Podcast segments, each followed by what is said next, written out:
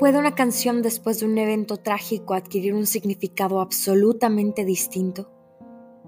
Solía creer que las cosas malas avisan, que en medio de toda la cotidianidad conservamos algo animal, místico, instintivo, que nos prevé. Pero no es así. No es así del todo. Solía creer que tenía la capacidad de intuir que algo malo pasaría, pero hace exactamente un mes, el domingo 20 de diciembre del 2020, alrededor de las 8.50 m, iniciando un domingo común que esperábamos cerrar con pancakes de sprinkles y chispas de chocolate, en medio del rush por las compras de alimentos antes de la cena de Navidad, se hizo realidad la pesadilla más grande para la familia de un ciclista de ruta. La pandemia nos ha afectado a todos en diversos aspectos, pero el cierre de la frontera impidió el cruce de los ciclistas con visa a los Estados Unidos y esas restricciones hicieron más peligroso su entrenamiento debido a que en este país no hay precisamente una cultura de respeto al ciclista. Las estadísticas son alarmantes. El riesgo siempre estuvo latente.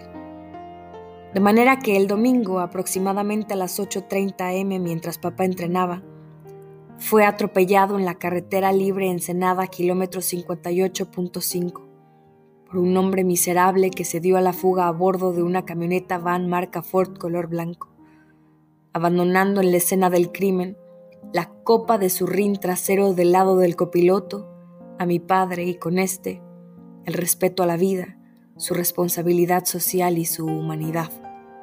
En un profundo ejercicio buscando afinidad, puedo comprender el miedo, la desesperación, la incertidumbre que provoca una fuga, el desasosiego de las probables cuentas por pagar, de las implicaciones legales. Pero esta familia hubiera quedado satisfecha con un pequeñísimo acto de humanidad, de empatía. Camino al hospital pensaba en lo cruda y vulgar que sería esta muerte para un ser extraordinario. Recordaba las historias más bonitas de nuestra vida juntos, los viajes, la playa, las pláticas eternas con su sabiduría ancestral. Pensaba en todas las cosas que al descubrirle humano había dejado de decir. Le vi bajar de una ambulancia de la Cruz Roja en camilla como un ser absolutamente vulnerable y colapsé al verlo sufrir. Sentí la furia y la impotencia de estar en un hospital público en donde el doctor que lo recibió se negaba a tocarlo porque le molestaba que mi papá gritara de dolor. Vi a un roble reducido a bonsai en posición fetal. Aullé, suplicando un traslado a un hospital privado. Temblaban los dedos, la boca, el corazón. Escuché comentarios estúpidos como que este acto quedaría impune porque atropellar a un ciclista en carretera no era precisamente un delito. Me enfurecí conmigo por no haber intuido, por no haber sentido algo, por no haber llamado en la mañana, por no haberlo evitado. Nos creemos dioses, ¿no es cierto? Creemos que todo está en nuestras manos, que somos invencibles, que habrá un mañana lleno de nuevas oportunidades para hacer cosas grandiosas, para trascender, para decir cosas lindas, para estar con la familia, para perdonar, para ver a nuestros hijos crecer. Pero no hay nada. Francamente seguro, no hay nada. Debo decir también que en medio de toda esta pesadilla hubo gente maravillosa, personas increíbles que nos dieron la mano y nos hicieron sentir seguros. Así que en medio de la maldad y la cobardía siempre tuvimos destellos de luz.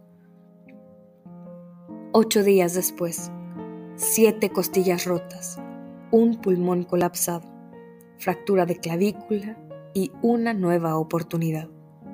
Para todos. Para mi familia pequeñita.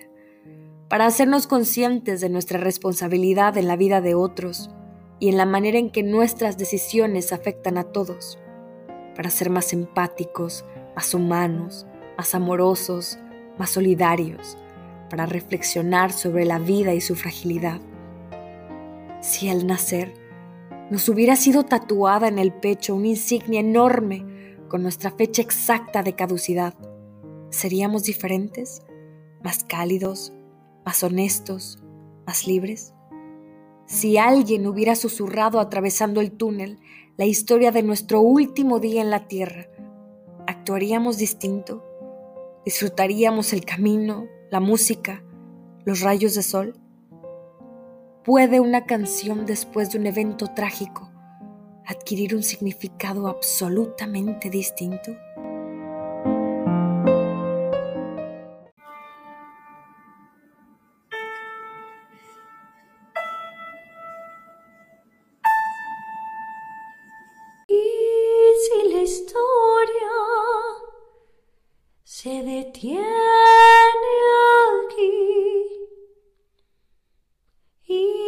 Se nos quedan estos besos no besados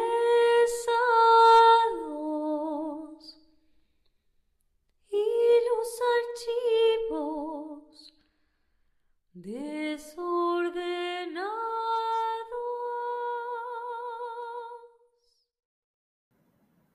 Con muchísimo amor, Silvia Real.